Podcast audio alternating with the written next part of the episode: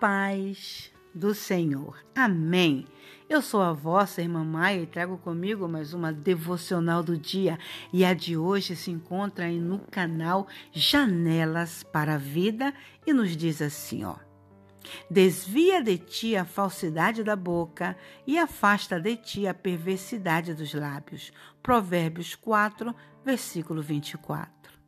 A carta terminava assim: se pudesse começar tudo de novo, faria as coisas completamente diferentes. A autora era uma senhora que dizia não ter amigos. Todos me rejeitam, ninguém me convida para nada, se lamentava.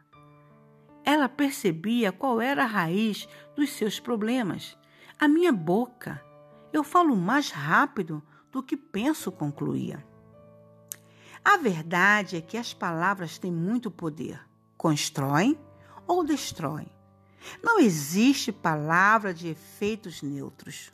O sábio Salomão menciona o poder das palavras pelo menos umas 150 vezes no livro de Provérbios, demonstrando assim que a palavra é um assunto de muita importância.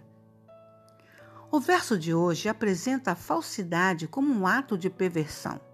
É muito duro, mas é real. Deus não aceita mentira sob hipótese alguma, porque é a antítese do seu caráter. Jesus é a verdade. O Senhor Jesus Cristo, referindo-se ao diabo, disse: Nele não há verdade. Quando ele profere mentira, fala do que lhe é próprio, porque é mentiroso e pai da mentira. João 8, versículo 44. Portanto, todo mentiroso coloca-se no terreno do inimigo de Deus. As primeiras palavras do diabo registradas na Bíblia são uma deslavada mentira. É assim que Deus disse: Não comereis de toda árvore do jardim? Gênesis 3, versículo 1. Desde aquele dia, ele não parou de mentir apresenta caminhos falsos, enganadores e sedutores. Oferece um minuto de prazer, fazendo com que você pense que isso é felicidade, quando por trás de tudo está a sua intenção de destruí-lo. Escolha a verdade, por mais dolorosa que seja. A verdade é como uma ferida limpa. Pode sangrar e doer, mas sara. Já a mentira é como a ferida purulenta. Você disfarça a realidade, esconde-a por um tempo, mas finalmente a mentira mata.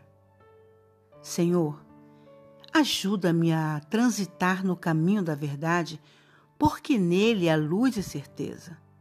Ajuda-me a fugir da mentira, porque sua penumbra confunde e deforma a realidade da vida que esta seja a sua oração. Que esta seja a sua oração. Saia hoje de casa disposto ou disposta a falar a verdade, viver e até morrer por ela. Procure a pessoa verdadeira que é Jesus. Não se afaste dele. Permita que sua maravilhosa luz torne a sua vida transparente. Desvia de ti a falsidade da boca e afasta de ti a perversidade dos lábios.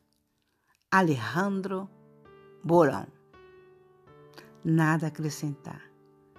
Só dizer uma coisa para nós. Sejamos fiéis até a morte, e o Senhor nos dará a coroa da vida. Fiquemos todos na paz do Senhor. Amém